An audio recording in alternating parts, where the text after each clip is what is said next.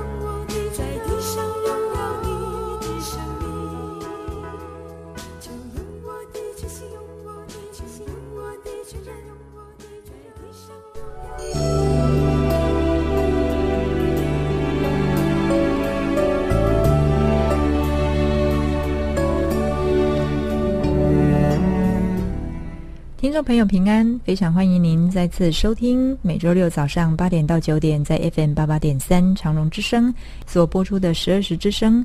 我是今天的主持人 Jack，很高兴能在这美好的主日中与您空中来相会。希望接下来的一个小时里，借由我们的节目，能带给您满满的收获与祝福。今天又来到每个月一次空中主日永恒的财富，请到李天慈牧师为我们主讲。题目是建立城门。在进入今天的主题之前，一样与您做一个小小的分享。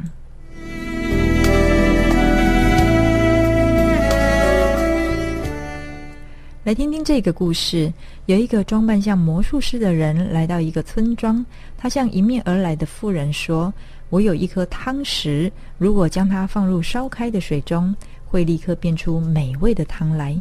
我现在就煮给大家喝。”这个时候，有人找了一个大锅子，也有人提了一桶水，并且架上炉子和木材，就在广场煮了起来。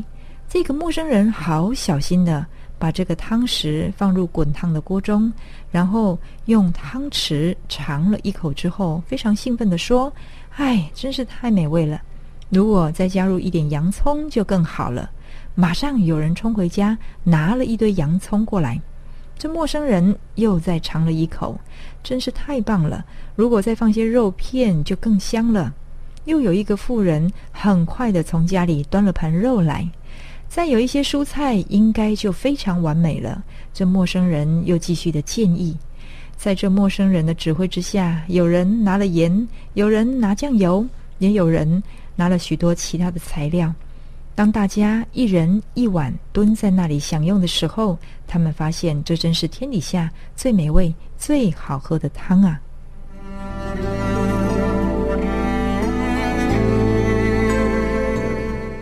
是的，听众朋友，这个故事很有趣，但是也让我们知道，成功不是一个人的努力就可以完成的。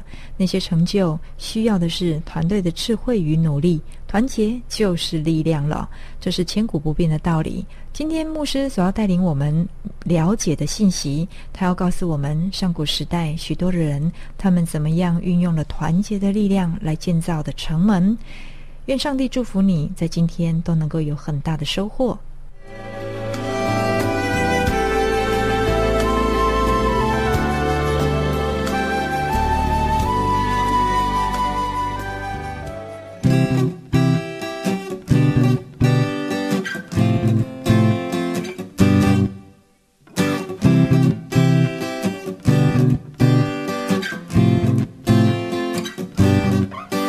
生活中有无数感动和经历，使人生充满美丽回忆。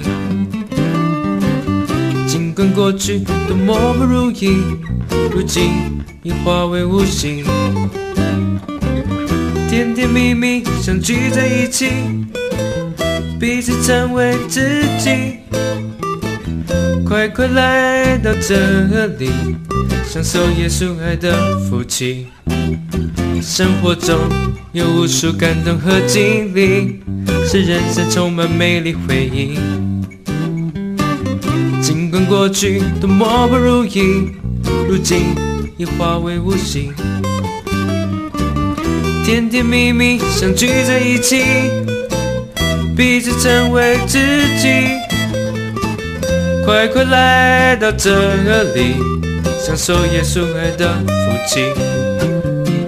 只要你有一颗心，就能让我们更了解、熟悉。大家正张开双手等着你，加入这爱的大家庭。只要你有一颗心，就能让我们更了解、熟悉。大家正张开双手等着你，加入这爱的大家庭。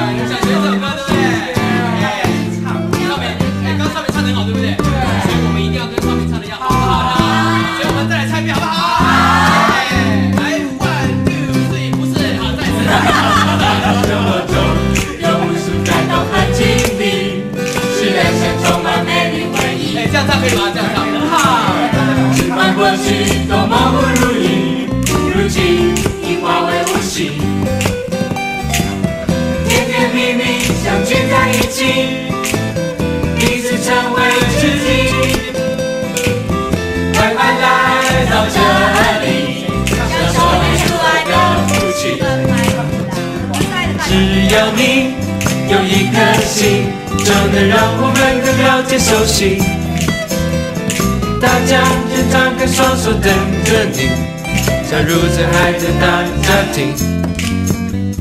只要你有一颗心，就能让我们更了解熟悉。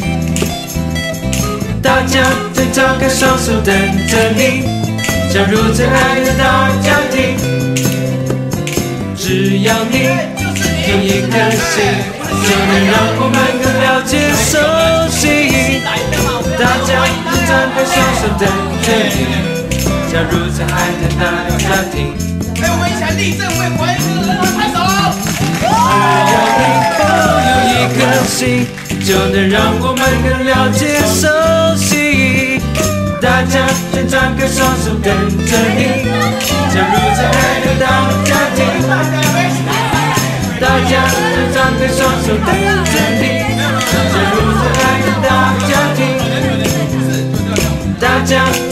双手等着你，假如真爱。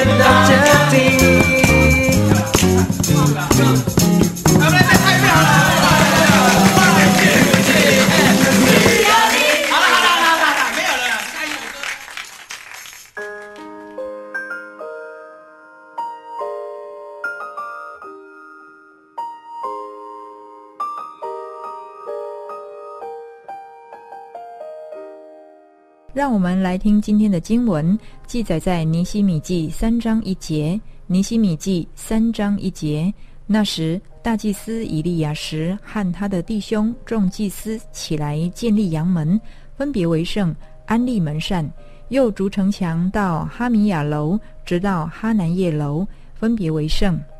我们再听一次。那时，大祭司以利亚时和他的弟兄众祭司起来建立阳门，分别为圣，安立门扇，又筑城墙到哈米亚楼，直到哈南叶楼，分别为圣。愿上帝祝福听他话语的人。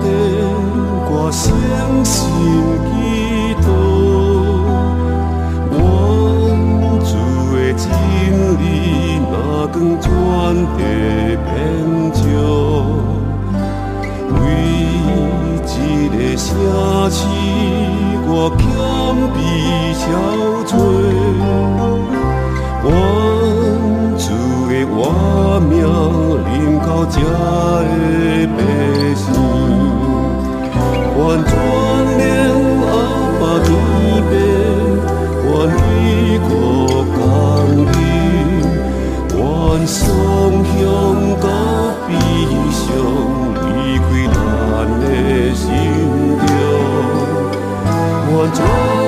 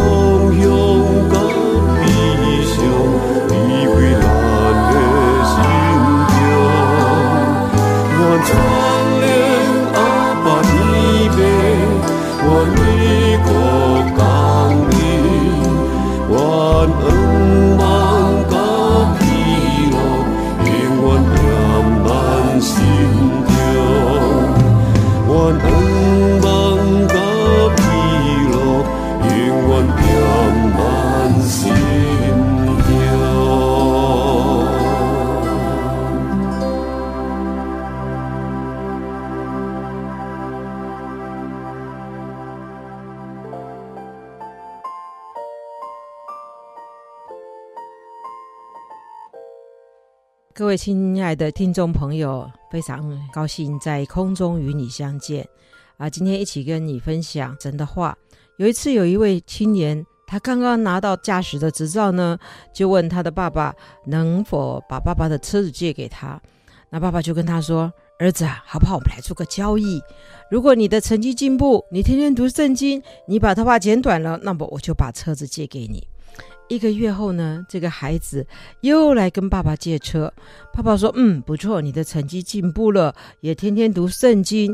可是我觉得你的头发还没有剪短。”那个儿子就跟爸爸说：“他说，爸爸，其实我一直在这件事情上想来又想，我想到圣经中的摩西留长发，参孙也留长发，耶稣也留长发。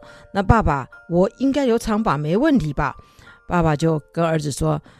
你要知道一件事哦，他们虽然留长发，但是无论他们到哪里去，他们都没有开车，他们都走路的哈。所以这个故事呢，就让我们看到呢，其实很多时候好多事情，我们都每个人有每个人的意见，各自表述哈。但是我们相信，只有神的话才是真理，才是一个永远都不改变的事情。那今天我跟各位一起分享的圣经，就是尼西米当他的感觉四面楚歌，他的同胞仍然沉睡的时候，他没有灰心，他反而唤醒了上帝的百姓，向他们指出耶路撒冷当时的情况，而且指出了上帝的旨意及上帝的带领，呼吁以色列的百姓要同心合意，一起来重建圣城。所以，我们今天来思考这样的事情。那第一个，我要跟各位一起思想的就是城墙这件事情。我们说建造这些城墙是为了要建造上帝的能力，见证上帝的能力，而不是自己的能力。就好像耶利哥城，它是一个非常坚固的人手所造的墙。但是，当神的百姓呼喊的时候，那个城墙就倒塌了。所以，我们要记得一件事，很重要的是，我们注意什么呢？就是城墙象征的力量，并非在乎物质的力量。城墙的意义的重要性远超过其实用性。城墙产生团结一致，或者是那个团体的精神，好，是百姓可以被实际经验到的。那在城墙里面，我们看到，我们首先要看的就是尼西米这个人，他是一个什么人呢？他是一个以神国的兴亡为己任的人，而且他具有非常强烈的使命感。他也是一个真正能够采取行动的人。他不是只看到问题在哪里，只知道批评论断，发现漏洞。但是没有积极具体的解决之道的那一种人，他不是这样的人。他不仅找出问题来，他更把问题解决，而且他最重要的是，他也把负担、把使命传递给大家。所以有句话说：“能看到别人的错误是轻，能看到自己的错误呢是醒，能够承认自己的错误是坦，能够改正自己的错误是诚，能够发现自己的优点是冲。”能够发现别人的优点是明，能够学习别人的优点是智，能够利用别人的优点是慧。所以清醒坦诚是做人之必须的，而聪明智慧那就是做事之必须的。所以我们相信尼西米是一个让我们非常可以学习的人。还有呢，我们看到在城墙这里面，我们看到，我们看到尼西米带领他的百姓是同心的分工。首先，我们来看同心，我们看他们合作同建城墙。在这里，我们看到一个非常大规模的齐心协力的一个图画。他们当时是肩并肩的。并没有竞争或嫉妒。其实我们人真的是也没有什么好争的。有一次呢，啊，我回家的时候，在我们家的那个大楼的下面，诶，看到一堆垃圾。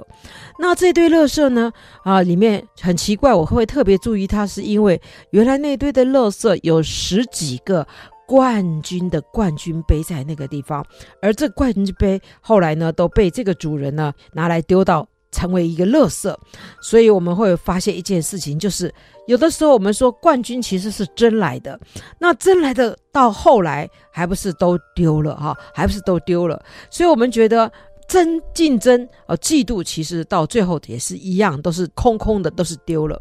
所以我们看当时的以色列百姓，他们之间有财富地位的不同，有中产阶级的商人，有管理的人。虽然他们都不一样，但是他们唯一的特点，他们就是他们都是上帝的子民，他们都同心参与上帝的工作，所以他们同心合意，就能够一人能抵一千，二人就能抵一万，只要能同心。我们就不必担忧时势到底是顺境还是逆境，我们就可以勇敢地对抗敌人的攻击。所以，我们看到什么呢？教会的肢体生活就应该是同心的。好，其实有时候我们思考，一个人爱主其实是比较容易的，但是当我们被摆在一个团体的里面，我们要能够爱主，我们要能够真正的爱主，那才是在主面前真正的属灵。很多时候。你一个人要怎么祷告就怎么祷告，你要怎么做就怎么做。但是当你被摆到一个身体里面、一个团体里面的时候，就不是这样。如果我们还要怎么样就怎么样的时候，有时候显出了我们那个天然的旧造的生命的时候，我们相信我们就需要十字架的真理来重新的来改造我们，让我们合乎神的心意。那有一句话说什么呢？他说：“小合作就要放下自我，彼此尊重；大合作呢，要放下利益，彼此平衡。一辈子的合作呢，要放下性格，彼此成就。如果我们只一味的索取，不懂得付出，或者是我们只一味的任性，不知道让步，到最后我们必然会输得精光。所以我们要共同成长。”童心的成长呢，才是生存之道。我相信，在我们的工作是如此，在我们的婚姻是如此，友谊是如此，事业也是如此，而且在教会生活中间更是如此。那我们也看到，当这个城墙里面的同心分工的时候，我们在思考到分工这个问题。其实是让我们教会看起来是怎么有许多很平凡的、很重复的、很普通的侍奉在上面，但是呢，这些看起来这么平凡的东西，其实我们也可以让他们具有使命感。比如说，有时候我们扫扫地啦，我们招待呀，我们有时候啊、做一些饮食啊，其实这些事情都有上帝的属灵的意义和使命的服饰。好，那尼西米第三章呢，其实就让我们看到，当时所有的百姓都是同心的参与，而且是分工。在尼西米记第三章，其实它最常出现的一个词呢是什么呢？就是谁在这里干什么，然后是其次是谁在这里干什么，其次是谁在这里干什么啊？他们一共出现了三十一次，你就发现一件事情，就是尼希米记里面有一批一批的人在那个地方参与。服侍，如果我们不参与，其实还是会有一批一批的人来参与，到时候我们就失去了那一个神给我们的机会，我们时机一失去就不再来了，所以我们要抓紧机会，好好的服侍神。当我们也看到，在我们所看到的同心这个合意来服侍神的这件事上，我们也看到什么呢？我们感谢，除了同心合意服侍神以外呢，我们要将这个意象。付诸于行动，意象本身是最具有强烈的粘合力的，它能够把人聚在一起。这个意象其实本来只是尼西米一个人的，但是尼西米有办法让它成为全民的意象，他们就一起来怎么样来来建造城墙。好，但是呢，我们看到圣经里面告诉我们，当尼西米在建造城墙的时候，也有人怎么样？另外有其次的心思。好，在尼西米的三章五节那里说到什么呢？他说，其次是提哥亚人修造。但是他们的贵族不用肩担他们主的工作，所以呢，我们就看到这里提到提哥亚人，他们懒惰成性，不肯对修城墙这个事情施以援手。啊，他们是耶路撒冷城里面唯一没有参与修建城墙的一个群体。那我们就发现一件事情，就是其实，在每一个团体，甚至是教会中，也都有这样的人，他只想捡便宜、捡现成的，好，那只想捡功劳，但是他却没有实际的肩担上帝的工作。他们可能会以为说，其实没人看得见。但是我们知道一件事情，就是神跟人其实都知道，神跟人都知道啊，我们所做的，其实上帝都心里非常的清楚。那我们也看到，在这段圣经里面，让我们看到这个合一的力量。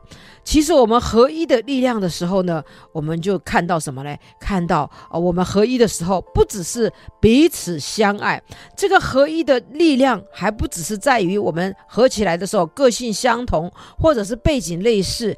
其实呢，有一个东西就是，当我们的意向好，其实大过了我们彼此的相爱。我们知道弟兄彼此相爱是一个非常重要的事情，而且确实很重要，不能看清。但是我们会发现一件事情，好，很多时候原本好像看起来彼此相爱的弟兄姐妹，常常聚在一起，孩子玩在一起，甚至两个家庭成为很好的朋友，但是后来却变成互不往来，彼此对对方伤害最深。那所以我们知道一件事情，我们光有同心合意、彼此好的感情还不够。其实结合是在意象里面和生命里面的。当我们有同一个意象、同一个使命的时候呢，我们发现我们才是能够真正的讨神的欢喜。所以，我们感觉意向才是最重要的。尼西米是一个将意向付诸行动的人。意向从哪里开始呢？在圣经上，我们看尼西米告诉我们。意向是从近处开始，所以他们都对着自己的房屋修造。这句话一共在尼西米记第三章就用了四次。你就想想看，我们东东每一个人都对着我们的房屋修造。如果有任何一个家庭他不肯修造他前面的这一段，那这一段就在城墙上面产生了一个空隙，那产生了一个仇敌可以进来的一个破口。而你的家一定是首当其冲，所以一定要记住一句话，就是如果你是一个使教会或者使你的团体有破口的人，就是表示你常常在嫉妒、纷争，或者你只动口不动手这样的一个破口的时候，其实那首当其冲的一定是你自己跟你的家庭，所以我们要专心的把我们自己的那一段。盖好的时候，我们相信整个城墙全部盖好了，没有破裂之处的时候，那是一个非常美的图画。那等一下，我们再继续的来讲这些信息。好。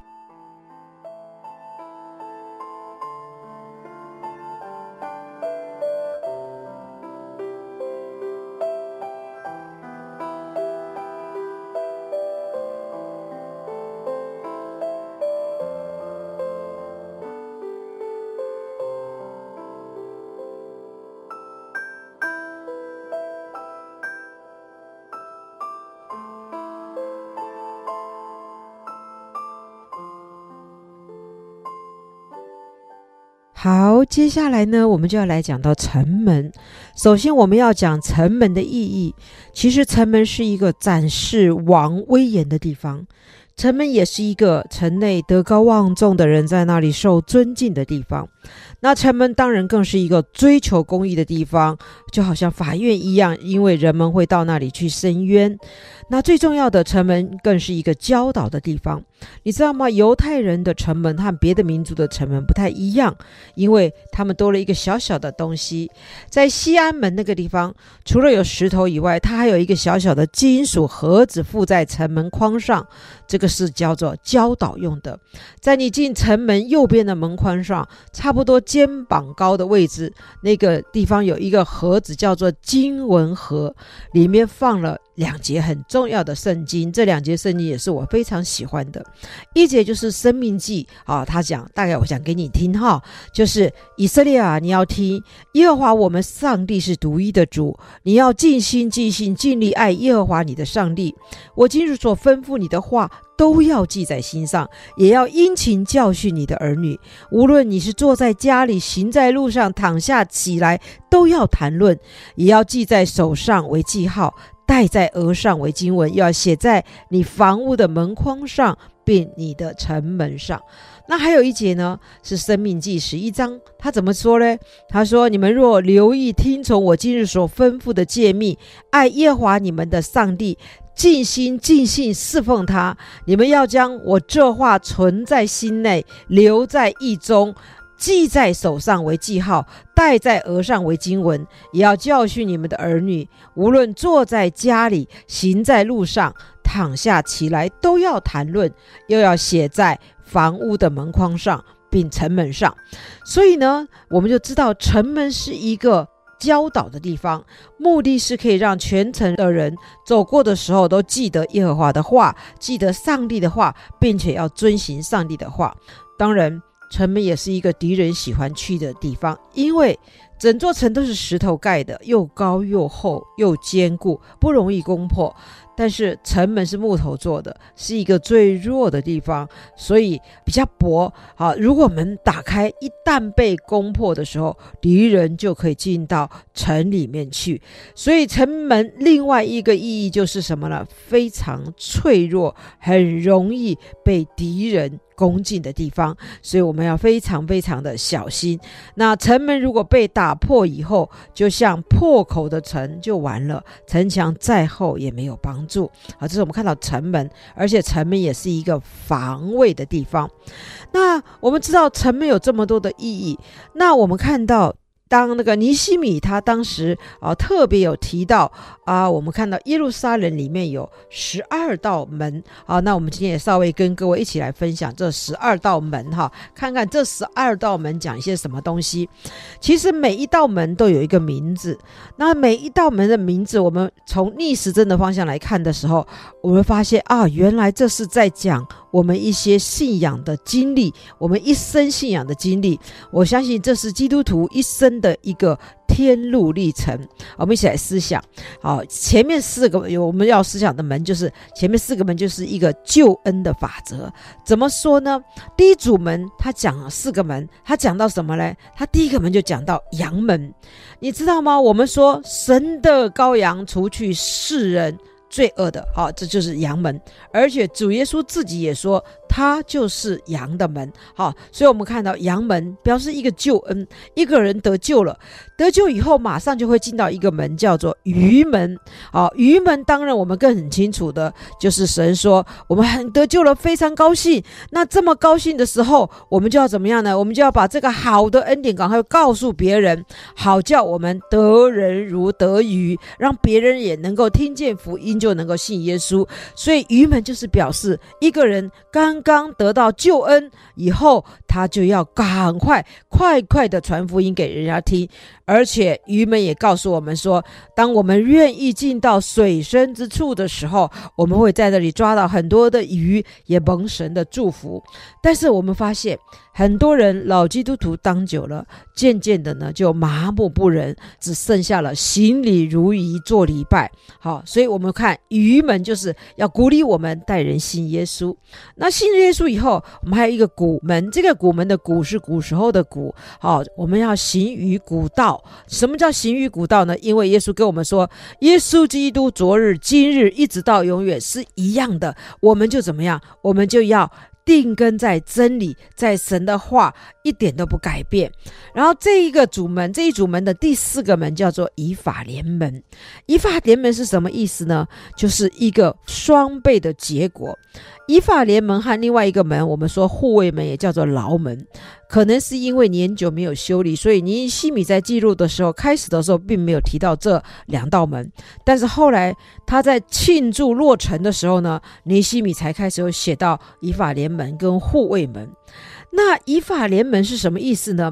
我们记得在出埃及记的时候。我们看约瑟，他做宰相，那后来他生了两个孩子，他的给这个孩子取名字的一个叫做马拿西，马拿西的意思就是神使我忘了一切的困苦。那另外他生的第二个儿子叫做以法莲，那以法莲的意思是什么呢？就是好，他的果树怎么果子特别多，双倍的意思。所以在创世纪四十一章那里，他怎么说？约瑟他给次子起名叫以法莲。那个意思叫做使之昌盛的意思。希伯来文就是说有双倍的结果。所以呢，看到以法莲门的时候，我们就想到哇，当你信耶稣啊，然后你能够传福音，你又守主的真道的时候，你就会结果子，结双倍的果子，更多的果子。所以耶稣也曾经说过，凡结果子的，哈，他就修理干净，使枝子。结果值更多，就是这样的一个意思。那再来的，我们也看到，这是我们说的第前四个门，第二组门呢，也是四个。这第二组门都讲到我们救恩的一个经历，哈，讲到我们救恩的经历。第二组门给我们感觉的就是我们在基督徒的这个生命中间，啊，好像是看起来第二组门让我们觉得有时候我们就经过死荫的幽谷了，好像我们有时候就觉得这个过程是非常的辛苦了。这是什么呢？这是救恩的经历。那这个门一开始是一个门，叫做谷，这个不是跟刚刚的谷一样的，是山谷的谷。在这个古门中间，我们发现你会在苦难中，你就学习谦卑啊！在古门中的苦难中就学习谦卑。古门呢，我们就记得诗篇啊二十三篇给我们说：我们虽然经过死荫的幽谷，也不怕遭害。所以，当我们经过死荫的幽谷的时候呢，我们就谦卑，我们就束腰。古时候的那个古门到古占卜的古门，其实有一个蛮长的一段时间。有的人要经过很久，他才遇到这个古门，他才遇到死因的幽谷。但是有的人是一信耶稣呢，好像就会遇到了。但是。我们深信一件事情，就是不管是早遇到还是晚遇到一些死荫的幽谷，我们的神都会帮助我们走过。好，所以那句话永远是真的。我虽然行过死荫的幽谷，也不怕遭害，因为你与我同在。所以，我们说行过死荫的幽谷，我们看到什么呢？我们看到我们就会谦卑。大卫这个人，他常常在。患难和恐惧中，向上帝所发的祷告，我们都说那叫做金诗。大卫在他这些祷告中都提醒我们一件极其宝贵的事情。他说什么呢？他说：“我几次流离，你都记数。求你把我的眼泪装在你的皮袋里，这不都记在你的册子上吗？”是的，我们有时候经过谷门，我们经历的一切患难、忧伤、痛苦和无奈。其实上帝都听见了，看见了，而且都查明了，都了解了，他都知道，而且他把它记在我们的册子上，哈。所以，我们相信上帝绝对不会忘记他的儿女，不会轻看我们的眼泪。有时候，世上的人会轻看我们的遭遇，好，但是我们的神绝不会，好，绝不会，好，所以。大卫的经验也成了历代圣徒在应付惧怕的时候的一个帮助啊，一个帮助。所以大卫在诗篇五十六篇又说：“我惧怕的时候要依靠你，我依靠上帝，必不惧怕，人能把我怎么样的？”所以，我们相信大卫的这些诗篇都是对付撒旦的一个当头棒喝。所以，当我们遇到苦难、伤痛和试炼的时候，我们都要永远记住，其实神在乎我们。我们每一次的失望、灰心，有时候每一次的疾病、危难，每一次那一个孤单难眠的辗转的那个夜晚，每一次有时候经济的困乏，每一次绝望，好像没有办法过下去的那个日子，神都在乎，他也纪念，因为。主更要看顾。当我们来到施恩的宝座前，向他开口的时候，我们相信神那个古门的经历就成为我们随时的帮助。那我们也看到啊、在这段圣经这的组里面也讲到粪门。这个粪门是什么呢？就是我们要除去污秽，我们要看万事如粪土。所以，我们就是看到什么呢？我们要把那一切的。不好的罪都除掉。我们有时候会以为基督徒好像人生都是羊门、鱼门、依法莲门，在这之间走来走去。其实不是的。有时候我们遇到困难，谦卑下来的时候，我们就会发现，原来我们有很多的污秽是需要处理的。所以这个粪门呢，就是让我们怎么样呢？把我们一切不合神心意的事情都处理了，好，这样子的时候，我们才能啊得到洁净啊。那在这一组门里面，还有另外一个门叫做泉门，泉门泉水的泉，意思说，当我们的罪被洗清时的，那圣灵的活水就进来了。所以，当一个人愿意谦卑悔改的时候呢，我们相信圣灵就降下来。降在我们的身上来帮助我们。那泉门完了，接着就是水门。水门代表什么意思呢？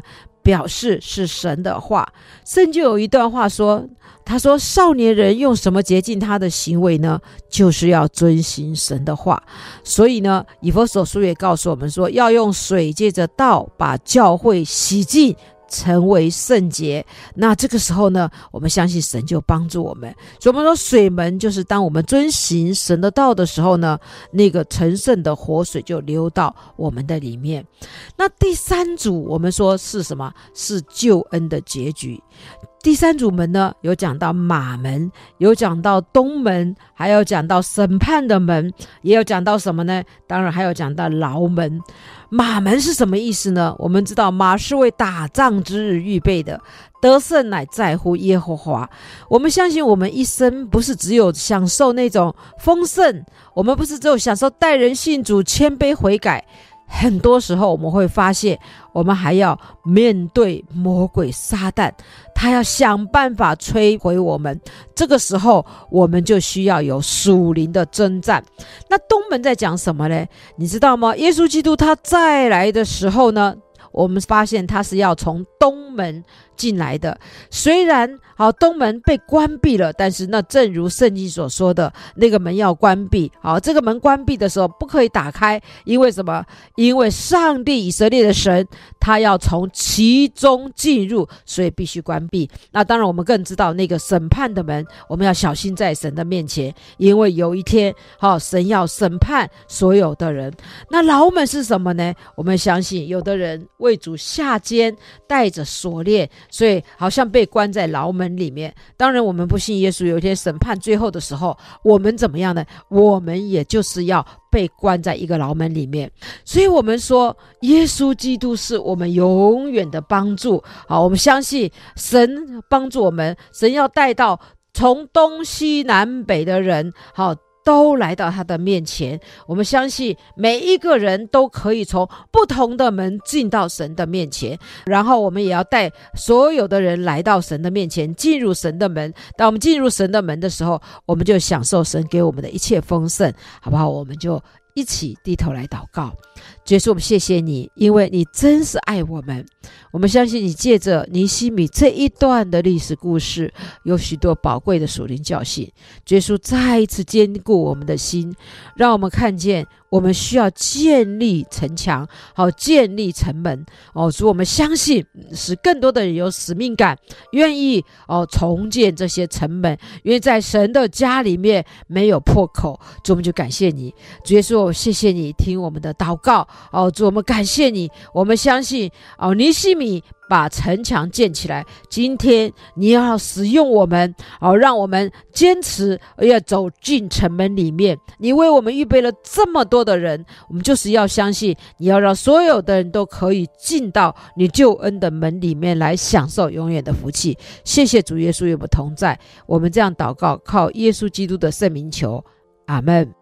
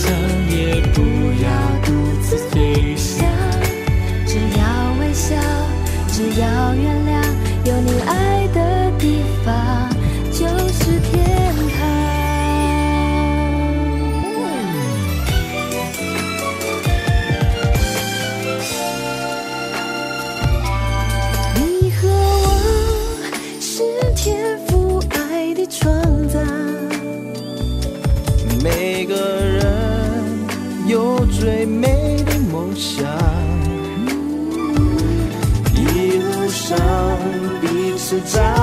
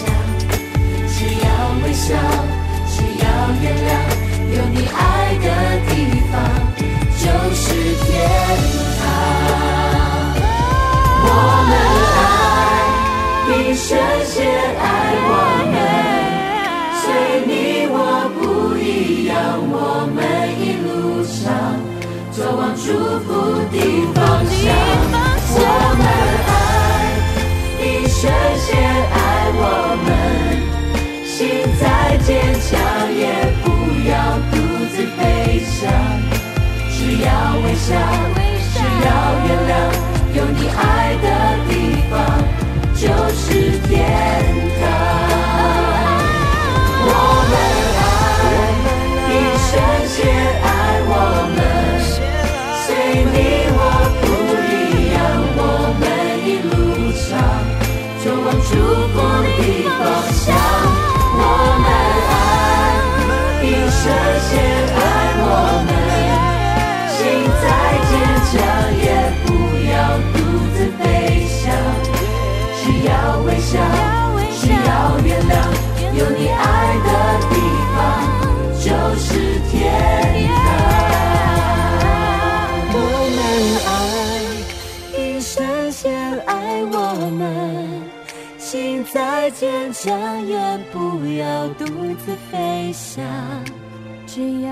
只要原谅，有你爱的地方就是天堂。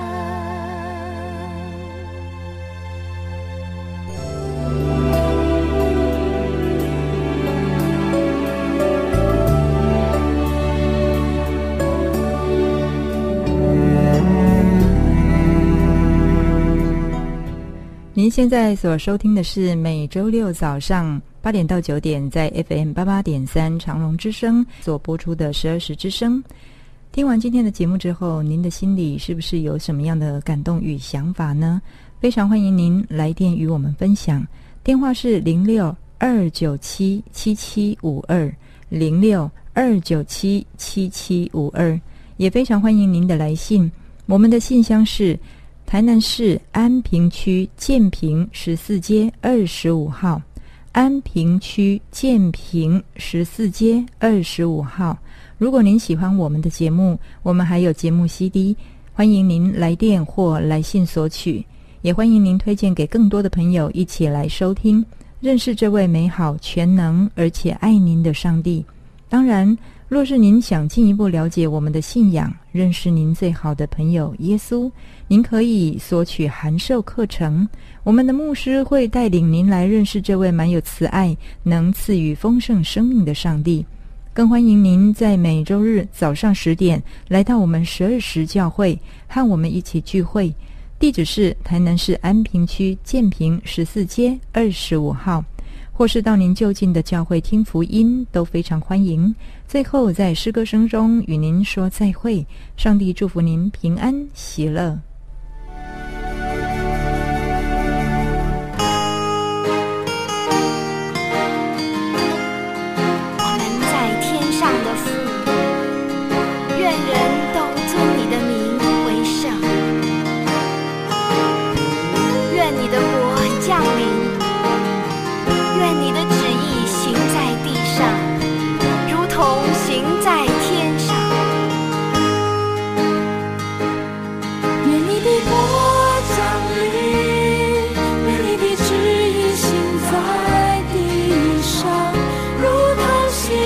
在天上。